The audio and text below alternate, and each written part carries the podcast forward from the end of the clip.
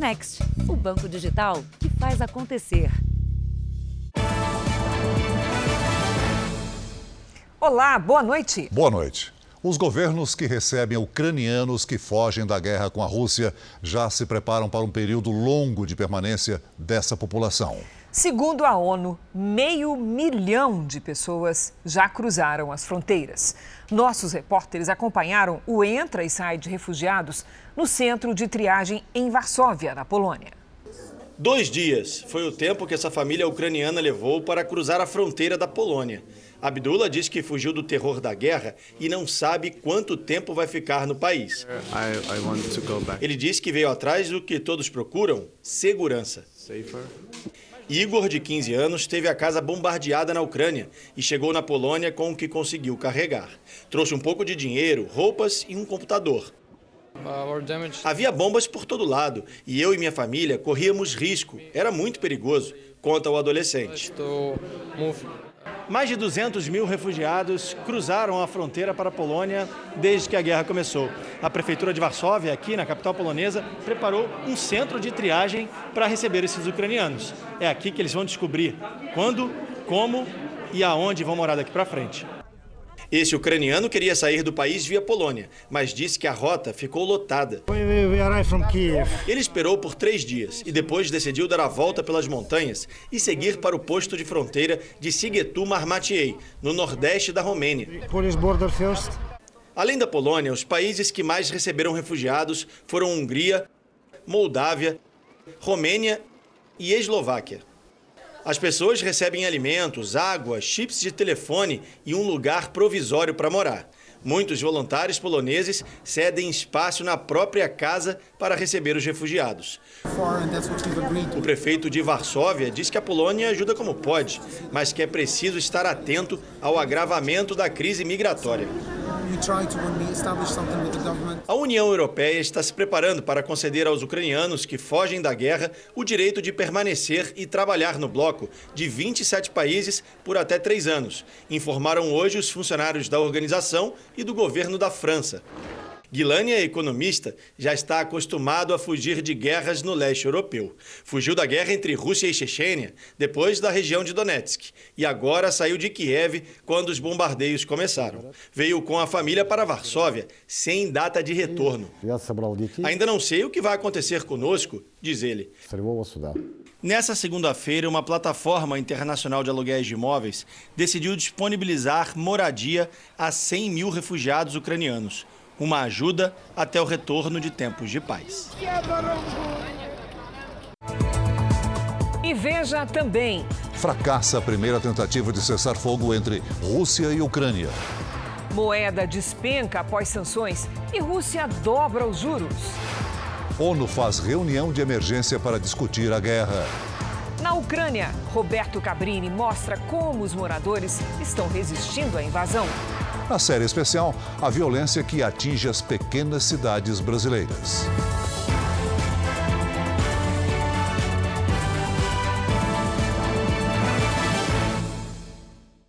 Oferecimento Bradesco. Pague do seu jeito.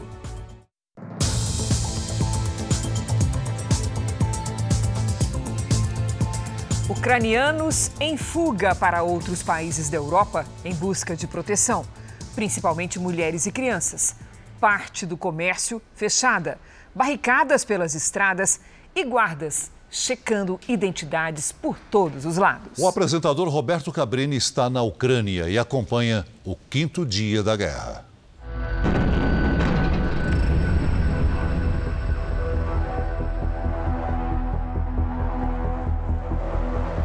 Uma imensidão de carros. As filas chegam até 60 quilômetros em direção à fronteira com a Polônia, a principal porta de saída do país.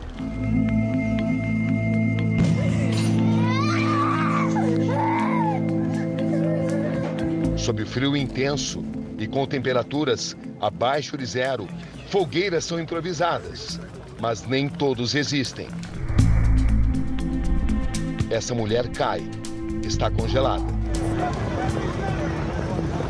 não resistiu à longa espera. Em pequenas vilas como essa, nós não encontramos o exército ucraniano. Observamos sim a própria comunidade, a população local defendendo o país. Eles constroem barricadas como essa, barricadas de madeira. Reúnem tudo que possa ajudar a fazer esse sistema de resistência. Todos afirmam que estão prontos para dar a vida ao país. Esses são coquetéis Molotov, fabricação caseira. O jeito ucraniano para tentar vencer essa guerra. O que mais encontramos, à medida em que avançamos pelo interior ucraniano, são os pontos de checagem. Por todo o país existem checkpoints como esse, onde os carros são checados. Eles sempre têm medo de que russos possam estar infiltrados como jornalistas. Os guardas poloneses disseram agências de notícias que quase 130 mil pessoas cruzaram a fronteira e chegaram ao país entre ontem e hoje. O número é formado principalmente por mulheres e crianças. Homens em idade de combate são obrigados a permanecer na Ucrânia. Os trens estão saindo lotados. Antes da ofensiva russa, cerca de um milhão e meio de ucranianos já moravam na Polônia.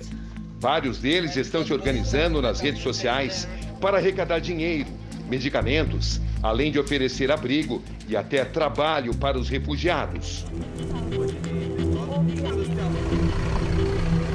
De acordo com a ONU, quase 35 mil ucranianos ainda teriam buscado refúgio em outros países europeus, longe das fronteiras da Ucrânia. Tudo para escapar dos horrores da guerra. Assim chegamos a Lviv, principal cidade do oeste ucraniano, com 700 mil habitantes, onde prédios austeros da antiga União Soviética se misturam com construções que remontam até mesmo à Idade Média. Aqui a população teme ser atacada Aqui em Lviv, essa é a situação do comércio local. Lojas fechadas. Vejam só, pelo menos 80% dos comerciantes decidiram paralisar os seus negócios com receio de um ataque russo. De um jeito ou de outro, os ucranianos tentam manter a vida o mais perto do que era antes. Não é fácil. Eles saem às ruas em passos mais acelerados e chegam eventualmente até mesmo a se reunir nos locais tradicionais, pelo menos em Lviv, cidade que ainda não foi atacada.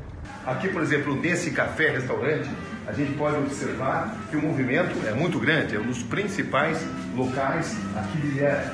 Depois nós vamos observar que é um lugar que está repleto de fregueses.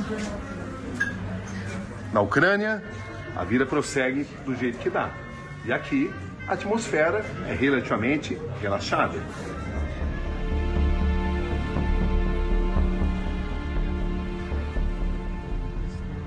E ainda nesta edição, Roberto Cabrini volta com a segunda parte da reportagem. Jogadores brasileiros que vivem na Ucrânia tentam chegar às fronteiras para sair do país em guerra. Alguns deles não conseguem e reclamam do preconceito com os estrangeiros. Não deixa a gente passar. A gente tá num posto, a gente não tem coberta. O Benjamin tá dormindo e a gente não tem como voltar para trás. Não tem como ir para frente, a gente não sabe fazer.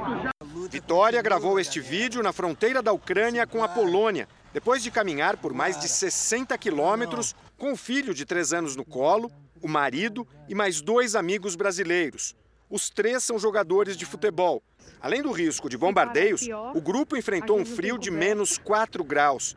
Eles tiveram de improvisar fogueiras para se aquecer. procurando se esquentar Apesar de todo o esforço, os brasileiros não conseguiram sair do país. A 4 quilômetros para conseguir entrar, para chegar na fronteira e ninguém deixa a gente passar. As autoridades aqui, a polícia não quer nem conversar com a gente. Muito cheio, rapaziada, muito cheio, muitas pessoas aqui que do nada se revoltam uma com a outra e começam a brigar. O grupo retornou para a cidade de Lviv, no oeste da Ucrânia. A minha maior preocupação aqui é, tipo, tá Tá ela, que é minha esposa, e meu, e meu filho aqui, que, tipo, meu filho é, tem apenas três anos, ele, na verdade, ele nem sabe, né, tudo que está acontecendo. Vitória está com o joelho machucado por causa da caminhada e não consegue mais andar. Não sei explicar do que eu estou sentindo. A gente conseguiu um médico que ele fez uma ligação, mas ele pediu uma pomada e um medicamento, a gente não conseguiu até agora. Na teoria, só estão proibidos de sair do país os ucranianos homens de 18 a 60 anos. Mas na prática, os obstáculos são para todos. Os brasileiros se queixam que até os deslocamentos dentro da Ucrânia são dificultados para os estrangeiros. O jogador de futsal Jonathan está abrigado em um hotel em Kiev, a capital. Ele tentou sair de trem. Olha tanta gente. Chegou a negociar a viagem na cabine do maquinista. Consegui uma vaguinha junto com o maquinista do trem, nós vamos junto com o maquinista. Pouco antes da partida, foi impedido. Eles subornam as pessoas para poder entrar, pedem muito dinheiro para poder entrar, deixam entrar um limite de pessoas. Depois tem um pouco de racismo e nacionalismo. Eles falam que só vai entrar ucraniano, ficam gritando assim. Este outro jogador conseguiu chegar hoje ao Rio de Janeiro. Até a fronteira com a Hungria, ele percorreu 30 quilômetros. Uma parte do trecho foi a pé. Horas depois que eu saí, já não estavam deixando homens sair, independente da nacionalidade, se era ucraniano, brasileiro, enfim. Nos Estados Unidos, o índice de aprovação do presidente Joe Biden caiu para o número mais baixo desde que ele assumiu o cargo. A maneira como o democrata está mediando o conflito entre Rússia e Ucrânia é um dos principais motivos. A pesquisa revela que apenas 37% da população aprovam o trabalho de Joe Biden, enquanto 55% desaprovam o desempenho do presidente.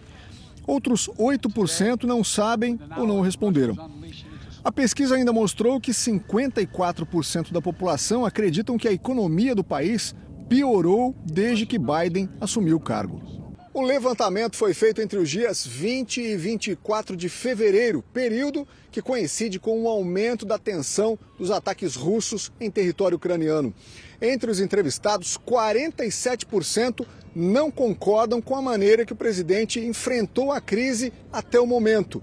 A economia e a pandemia também contribuíram para a queda de popularidade de Joe Biden. O governo americano não pretende enviar tropas para proteger a Ucrânia, mas o país tenta aplicar sanções para atacar a economia russa. Os cidadãos americanos estão proibidos de fazer transações envolvendo o Banco Central da Rússia. As sanções podem aumentar a inflação na Rússia, prejudicar o poder de compra e, com isso, reduzir os investimentos no país europeu. Mas os efeitos não são apenas para os russos. O principal impacto que a gente é, pode capilarizar a termo de mundo é o impacto diretamente com a inflação. Então, é grandes exportadores de gás, grandes exportadores de petróleo, além de fertilizantes e, e grãos. Deve acompanhar nos próximos meses ali um combustível, um, um, um gás, uma, uma gasolina mais cara, é, não só para a gente, mas para o mundo todo. Daqui um pouquinho nós voltamos a esse assunto do impacto econômico, porque agora nós vamos aos Estados Unidos. O Brasil defendeu o cessar-fogo entre Rússia e Ucrânia durante a reunião extraordinária da Assembleia Geral da ONU em Nova York. Quem está lá ao vivo e vai nos dar as informações é o nosso correspondente Vandrei Pereira. Olá, Vandrei, boa noite para você. Oi, Cris. Celso, boa noite. Pois é, durante o discurso, o embaixador brasileiro Ronaldo Costa Filho ainda fez um apelo à Ucrânia e à Rússia. Ele pediu que os dois países facilitem a saída de pessoas que queiram deixar o território ucraniano. Já a China, que se manteve neutra na votação que poderia condenar a ação do exército russo, dessa vez disse que não há nada a ganhar com uma nova Guerra Fria. O embaixador chinês ainda afirmou que é preciso respeitar a soberania e a integridade de todos os países e finalizou dizendo que a China vai continuar trabalhando para manter a paz. Cris, Celso. Obrigada, Vandrei. Veja a seguir: o drama de um brasileiro que estuda medicina na Ucrânia, mas vai precisar deixar o país por causa da guerra. E na série especial, cidades pequenas e que eram conhecidas pela tranquilidade agora sofrem com a ação de criminosos.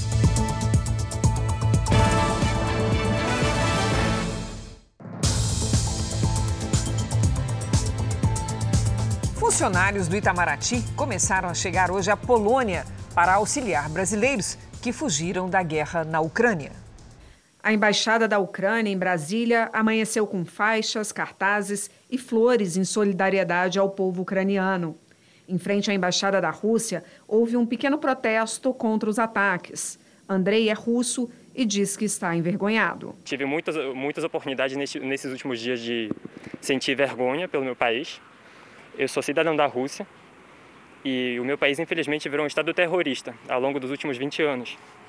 E neste momento, as tropas do meu país estão assassinando as pessoas inocentes, civis, uh, em um país vizinho que nunca fez nada de mal a ninguém.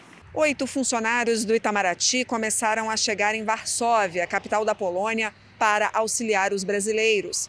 Cerca de 80 brasileiros conseguiram fugir para a Polônia e Romênia.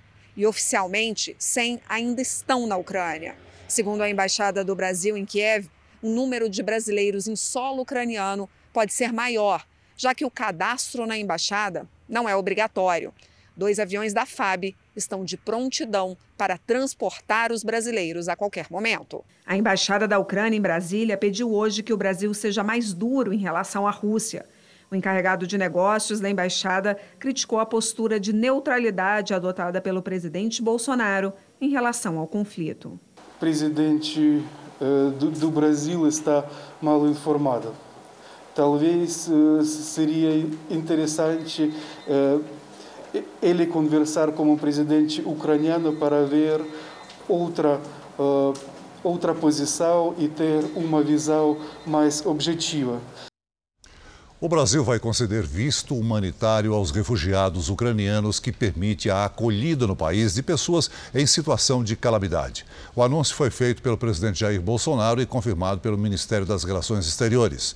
Hoje, a embaixada da Ucrânia aqui no Brasil pediu ajuda humanitária ao Itamaraty. Além de alimentos, a Ucrânia precisa de kits de primeiros socorros, remédios e roupas.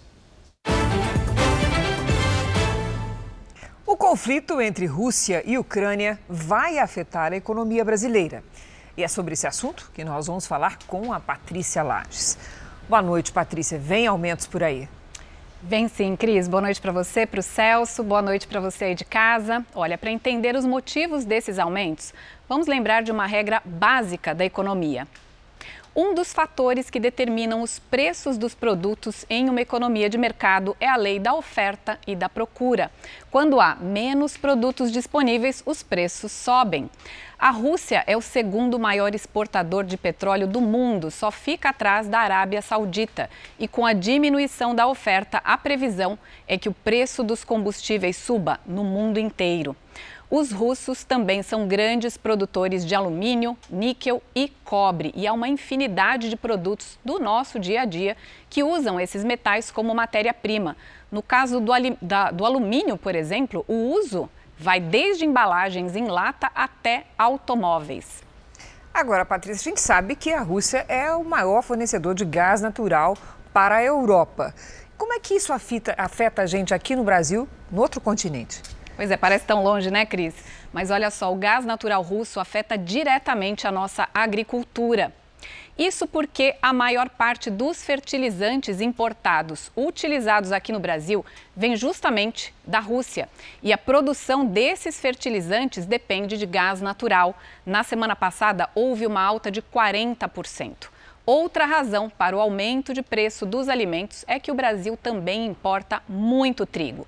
Mais de 80% desse item é importado da Argentina, mas os preços são cotados em dólar e isso encarece os produtos. E sobre a Selic, a nossa taxa básica de juros da economia, a previsão é que ela chegue a 12,25% ao ano e isso deixa os investimentos de renda fixa mais atraentes. Cris. Obrigada, Patrícia. Veja a seguir o relato de medo e tristeza de moradores da Ucrânia que tiveram as casas destruídas com as explosões. E na série especial, o perigo que tomou conta de pequenas cidades que não estavam acostumadas com os casos de violência.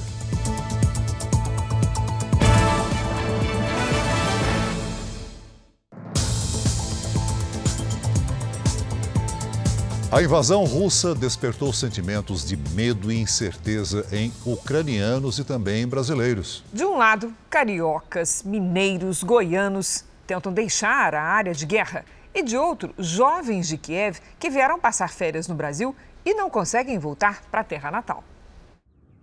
Quase 11 mil quilômetros separam o Brasil da Ucrânia.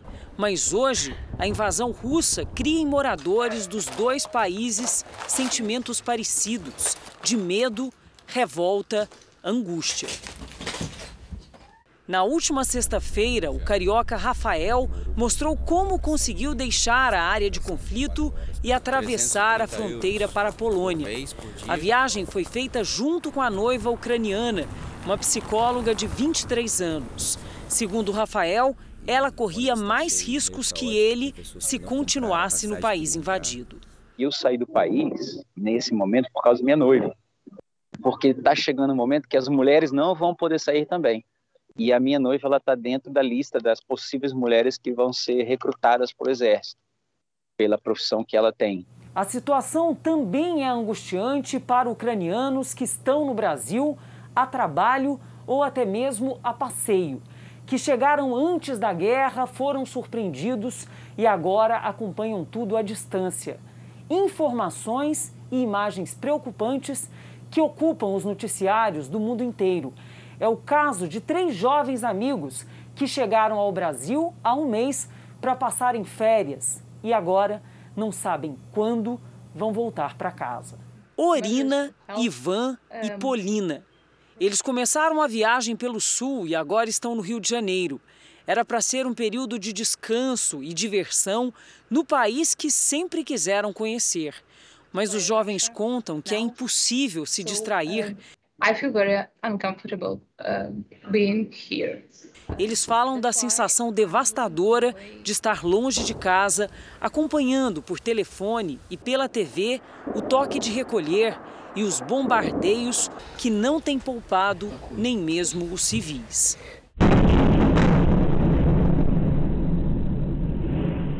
My country and my people are suffering. Essa também é uma preocupação de Rafael, o brasileiro que fez da Ucrânia sua nova pátria, assustado com os relatos de amigos sobre a extensão dessa guerra. Eu não vi ninguém morrendo na minha frente, mas a gente vê pelos grupos que mandam as imagens, não adianta falar que está bombardeando coisas militares, que isso é mentira. Está matando civil muito mesmo, tem muitos civis aí é, sofrendo isso aí. Isso aí não está certo, entendeu?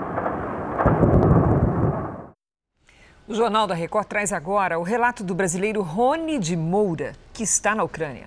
Prestes a se formar em medicina, ele acha que terá que deixar o país por causa da guerra, mas ainda não sabe como. Desde que começou esse conflito aqui, eu acho que deve ter perdido de, de 6 a 8 quilos. É, por mais que tente comer, se dorme pouco, tem a, a fome não vem e o corpo padece também, como a mente, cansaço, cansaço sempre, sabe? Eu escutei o barulho da primeira bomba aqui caindo, nossa, tá acontecendo, não acredito. A sensação de impotência, de, de medo, de temor, é, ela é enorme dentro de um ser humano quando ele está nesse, nesse, nesse meio né, de guerra, de conflito. Ontem, antes de começar o toque de recolher, eu tive a oportunidade de entrar dentro do mercado e comprei as últimas coisas que podia é, já tinha um completo desabastecimento de itens básicos mesmo. É, eu acordei agora, uma hora atrás, com a, o barulho de uma bomba que é, tremeu as, a janela aqui, então não teve como mais dormir. Situação pegou a gente muito do, é, inesperadamente, né? Eu tô com pouco dinheiro. Bom, esperança que a gente consiga sair daqui já, né? O mais rápido possível, que a situação aqui está piorando mesmo. E um outro brasileiro conseguiu hoje atravessar a fronteira, escapar da guerra. Gabriel morava em Kiev e deixou de carro a cidade com uma amiga. Abatido, Gabriel gravou esse vídeo logo depois de chegar à Romênia, país que ele considera ser o começo da liberdade. Estou cansado, eu quero dormir. Vários dias eu quero parar de pensar em correr. Ele é goiano e morava na Ucrânia há dois anos. Desde a invasão russa, compartilha os desafios da jornada para fugir da área de conflito. Muita gente esperando com mala, muita gente esperando os carros aqui. Tentando ver se eu consigo aqui entrar num carro. De carro, Gabriel e uma amiga enfrentaram filas, falta de combustível e de comida.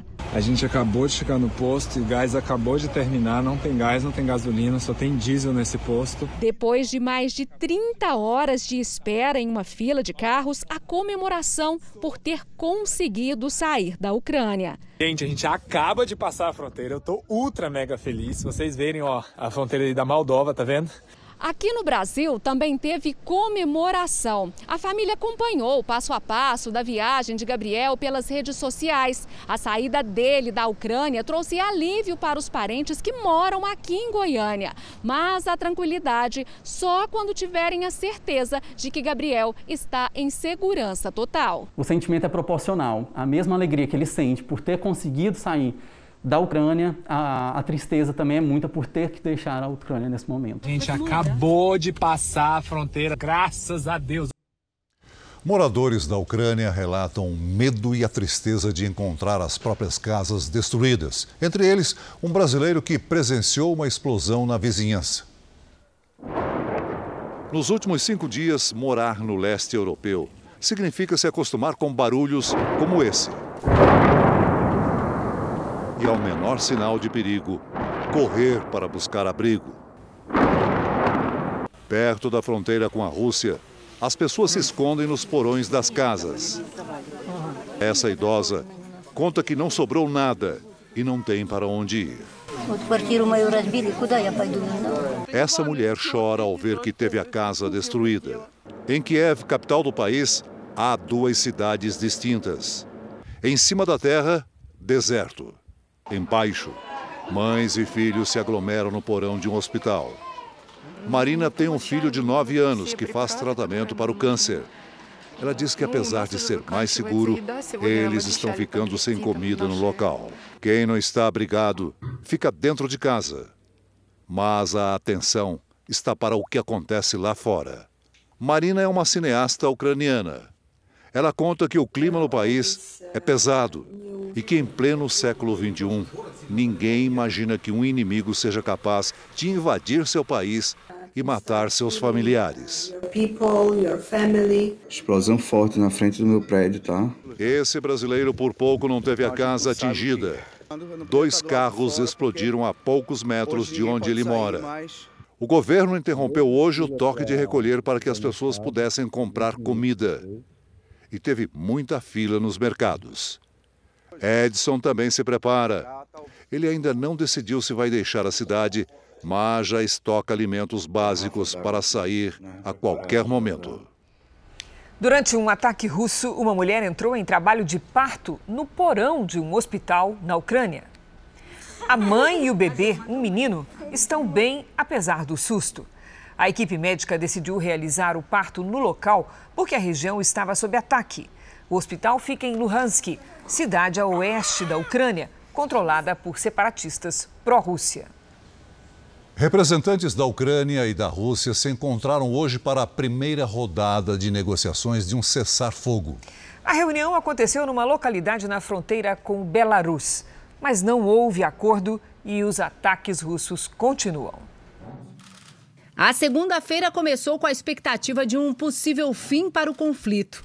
Delegações russa e ucraniana se encontraram hoje pela primeira vez na fronteira com a Belarus. Mas as negociações continuam e uma nova reunião deve acontecer nos próximos dias. Em conversa telefônica com o francês Emmanuel Macron, o presidente russo Vladimir Putin teria admitido um cessar-fogo. Em troca, exige o reconhecimento da Crimeia como parte da Rússia. Ainda na ligação, Putin teria aceitado interromper os ataques a civis e preservar a infraestrutura das cidades da Ucrânia. Em meio ao conflito, o presidente ucraniano Volodymyr Zelensky formalizou o pedido de adesão à União Europeia. O processo não seria imediato, mas a iniciativa passa uma mensagem simbólica de apoio ao país. A União Europeia proibiu aviões russos no espaço aéreo do bloco. Logo depois, a Rússia fez o mesmo contra 36 países do continente. Em decisão inédita, a União Europeia aprovou um pacote para a compra de armas destinadas ao exército ucraniano. O valor total será de equivalente a cerca de 3 bilhões de reais. Países europeus como Portugal também anunciaram o envio de armamentos como espingardas, granadas e coletes. As sanções europeias contra o Banco Central Russo começaram hoje. O efeito foi uma corrida para retirar dinheiro nos caixas eletrônicos do país. As principais bolsas da Europa também iniciaram a semana em queda. A expectativa é de uma disparada dos preços da energia e aumento da inflação. Nós preparamos uma explicação para você compreender o impacto de algumas dessas sanções na economia interna da Rússia. Cerca de um terço das reservas financeiras russas estão nos países que agora aplicam as punições. Aqui estão eles. Esse dinheiro das reservas é usado para enfrentar crises, compensar variações do valor da moeda. Pois bem, por isso, bloquear o acesso a esses recursos é muito grave, um verdadeiro ato de guerra. E aí, o que, é que aconteceu de cara com a moeda russa? O rublo despencou, teve uma desvalorização recorde nesta segunda, perdeu 30% do seu valor. Como consequência, a Rússia teve de dobrar a taxa de juros. A alta foi de 20%. Em todo o mundo, milhares de pessoas protestaram hoje contra os ataques da Rússia à Ucrânia. Em Israel, os manifestantes se reuniram em frente ao parlamento e pediram que o governo envie ajuda militar à Ucrânia. Esse é o quinto dia seguido de protestos no país contra os ataques da Rússia. Esse homem diz que a Ucrânia precisa de mais recursos para resistir aos russos. Até agora, Israel evitou escolher um lado do conflito. O governo se ofereceu para atuar como mediador em uma possível negociação, mas até agora o país não condenou os ataques da Rússia em território ucraniano. Um atrito nesse momento não seria interessante para Israel, já que o exército russo mantém tropas na vizinha Síria. Em outros continentes também houve demonstração de apoio aos ucranianos. Na Alemanha, 150 mil pessoas se reuniram na cidade de Colônia para pedir paz. No estado americano de Wisconsin, adultos e crianças carregaram cartazes contra a guerra e bexigas azuis e amarelas em solidariedade à Ucrânia. Em cidades da Rússia, os protestos têm sido reprimidos pela polícia. Desde que a guerra começou, mais de 6 mil manifestantes foram detidos, segundo dados de uma organização independente. O governo russo considera ilegais os atos contra a guerra. Em Belo Horizonte, um motorista foi indiciado por suspeita de homicídio culposo. Segundo testemunhas, ele atropelou e matou uma mulher. Além de não ter prestado socorro à vítima, ele estava com a habilitação vencida e sob efeito de álcool.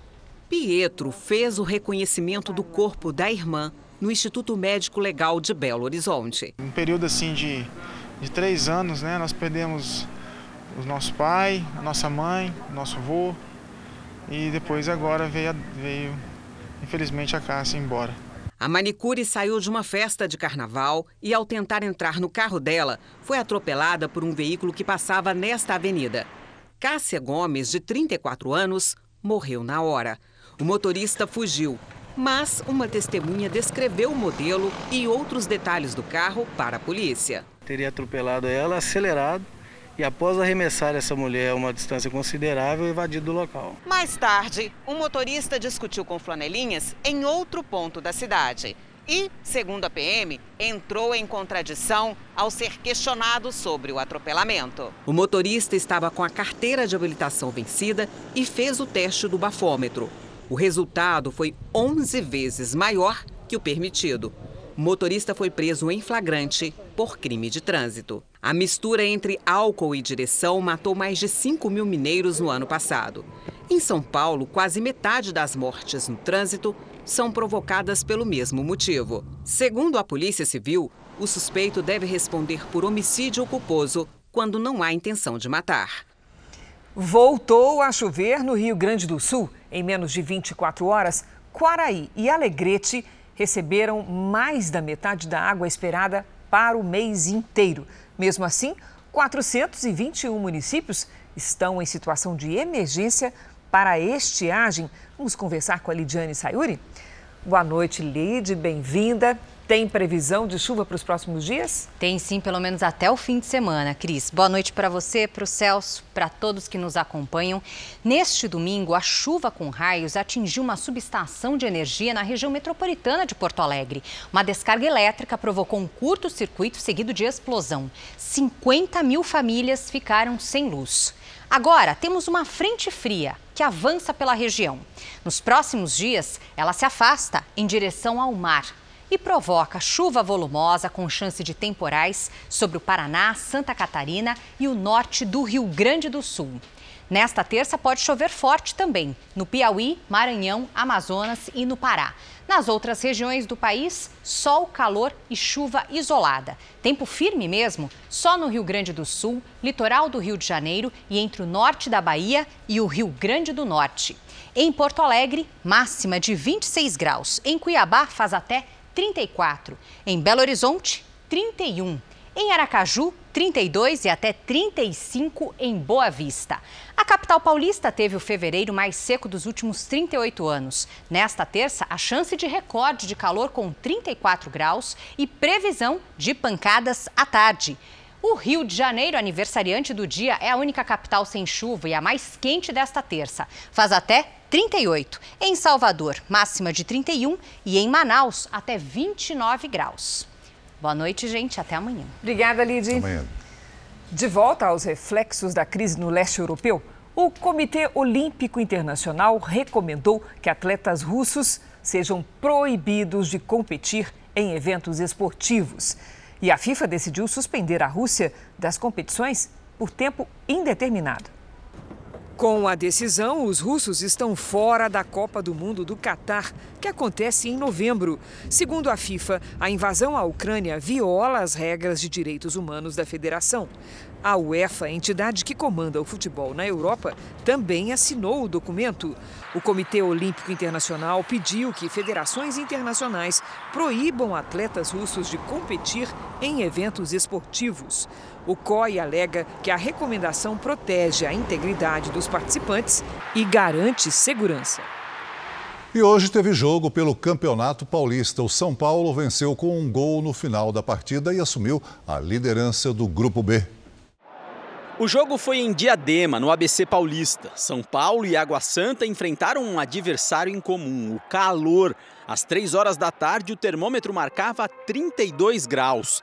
Reinaldo de pênalti fez 1 a 0 para o São Paulo. Alex Silva empatou para o Água Santa. O jogo parecia que ia acabar empatado, mas nos últimos instantes, aos 44 minutos, o camisa 9 do São Paulo resolveu arriscar um dos lances mais raros e bonitos do futebol. Uma legítima bicicleta de Caleri para fechar o jogo em 2 a 1. Ontem o Corinthians também venceu, 1 a 0 para cima do Bragantino, com gol de Gustavo Mosquito.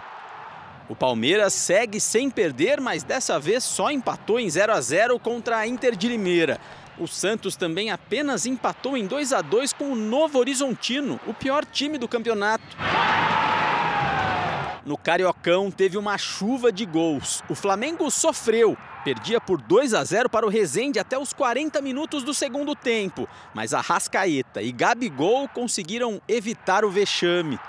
Mas o resultado mais surpreendente do final de semana saiu do jogo de oito gols em que a portuguesa venceu o Botafogo por 5 a 3. Uma zebra que ficou marcada com o golaço de Watson. Agora, uma correção. No sábado, o Jornal da Record, ao noticiar o ataque ao ônibus que levava os jogadores do Bahia, disse que os explosivos tinham sido lançados por torcedores do Sampaio Correia. A informação correta é que os torcedores do Bahia estão sendo investigados pelo ataque. Inclusive, um dos carros que aparecem nas imagens das câmeras de segurança é do presidente da torcida organizada Bamor. Portanto, não há relação alguma da torcida do Sampaio Correia com o ataque ao ônibus do Bahia. Cidades pequenas, hospitaleiras, onde todos se conhecem e a porta de casa fica aberta. Até pouco tempo atrás, essa era a realidade de muitos municípios pelo Brasil. Só que isso está mudando e rapidamente. Na série especial, você vai ver como cidades antes tranquilas sofrem agora com a criminalidade.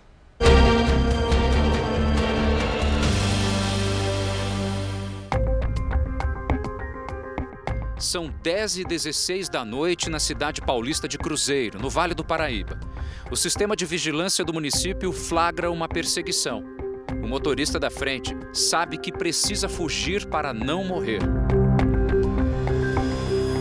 A câmera não mostra o exato momento do disparo. Segundo a polícia, os disparos partiram desse outro veículo, apreendido horas depois. As investigações mostram que, na tentativa de acertar o alvo, o atirador estourou o próprio para-brisas com quatro disparos. Por sorte, a vítima sobreviveu. A polícia chegou a dois suspeitos que, depois de ouvidos, foram liberados. Cenas assim viraram rotina na cidade com 82 mil habitantes. Cruzeiro sempre foi conhecida como um lugar tranquilo, mas uma onda de violência se espalhou por aqui.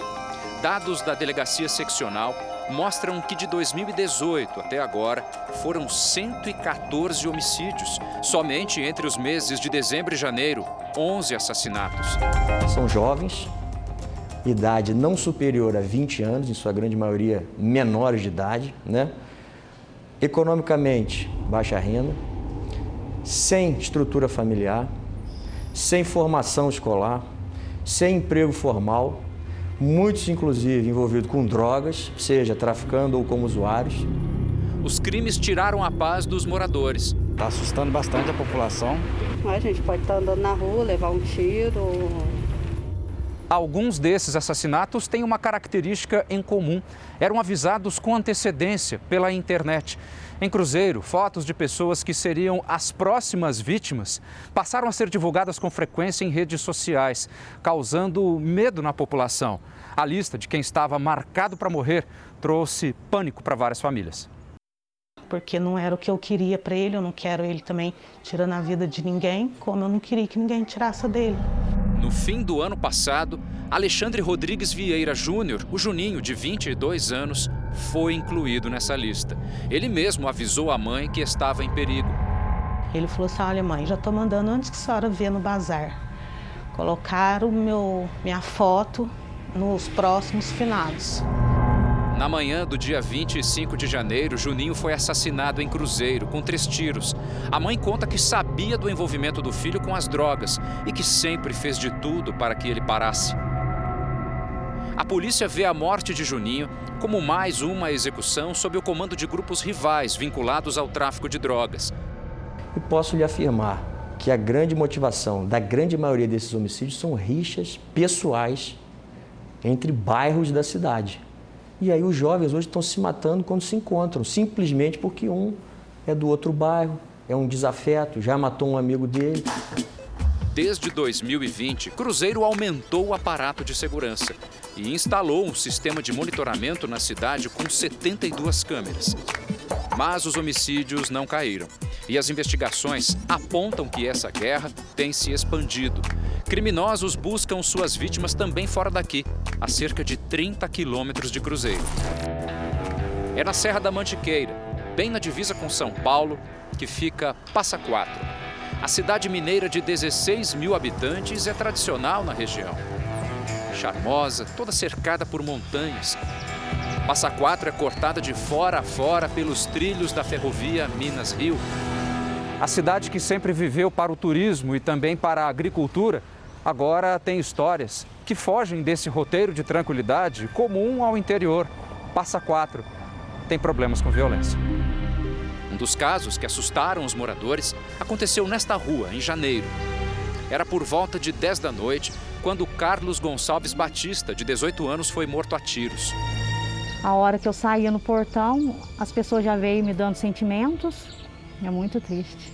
Eu só estou tendo força agora mesmo, é como eu disse, é só Deus mesmo, só Deus.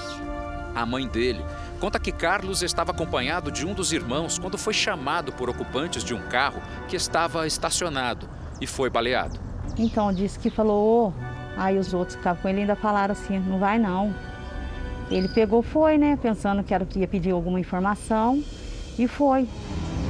Carlos fazia bicos na construção civil, mas também tinha envolvimento com drogas. Ele não fazia essas coisas aqui dentro de casa, porque eu nunca permitia essas coisas aqui dentro. Mas para fora da rua, ele, eles, eles praticamente amanheciam para a rua, tinha vez. Era só por Deus mesmo. Assim como em Cruzeiro, os criminosos da cidade de Passa Quatro também divulgam nas redes sociais a lista com as pessoas marcadas para morrer. Em um dos textos, o criminoso ameaça. Outro crime aconteceu neste local. Era de noite e a vítima estava sentada bem aqui quando recebeu os disparos. Parentes do rapaz moram nessa vila, que fica aqui do lado, mas por medo do que pode vir a acontecer depois, ninguém quer falar sobre o assunto. As pessoas preferem obedecer à lei do silêncio.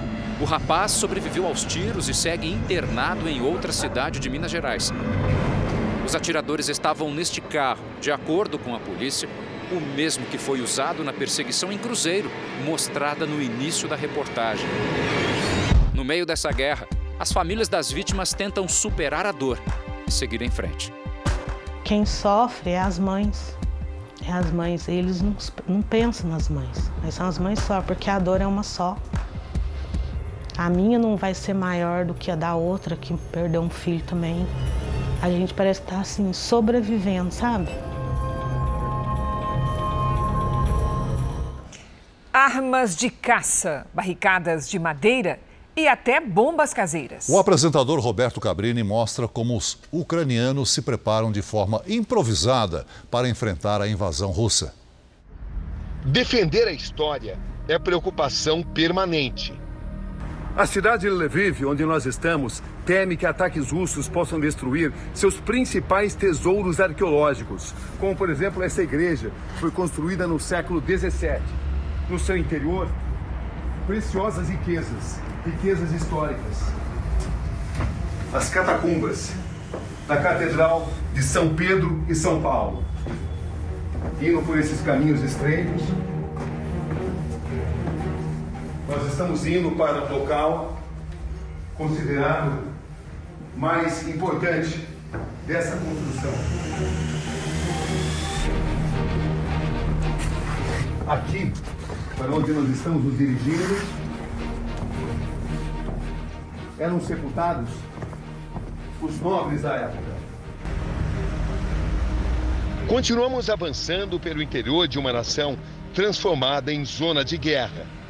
Aqui encontramos a essência da determinação de resistência da população ucraniana. São comunidades que se unem com armas precárias contra mísseis e blindados de última geração. Esta vila tem apenas 3 mil habitantes. E a população local parou tudo o que estava fazendo para tentar encontrar uma maneira de frear os russos. Claro que de uma forma precária. Vejam só, eles construíram esta barricada de madeira, cavando esse imenso buraco. Assim, eles pretendem parar os tanques russos. Com uma simples arma de caça em punho, o mestre de obras há de virar soldado. Um soldado disposto a liderar camponeses contra os tanques do Kremlin. O senhor sabe como usar essa arma? Звичайно, що знаю використовувати. Вчився, навчився одразу зброю використати. Vocês acham que pode vencer essa guerra? Я не думаю, я з нами переможемо в цій війні. Aqui em Lviv são nove e meia da noite desta segunda-feira. Acaba de soar o alarme com alerta de ataque aéreo. A gravação, que está ecoando em toda a cidade, pede que toda a população procure um abrigo para poder se proteger. Com dificuldades, conseguimos lugar em um pequeno hotel da cidade, onde nos abrigamos. O ataque aéreo não se confirmou. Agora à noite, as ruas de Lviv estão assim, completamente vazias. Entrou em vigor o toque de recolher, que começou às 10 da noite e vai até às 6 da manhã. Em um país sob ataque, as noites são longas e o amanhecer incerto. É sempre assim.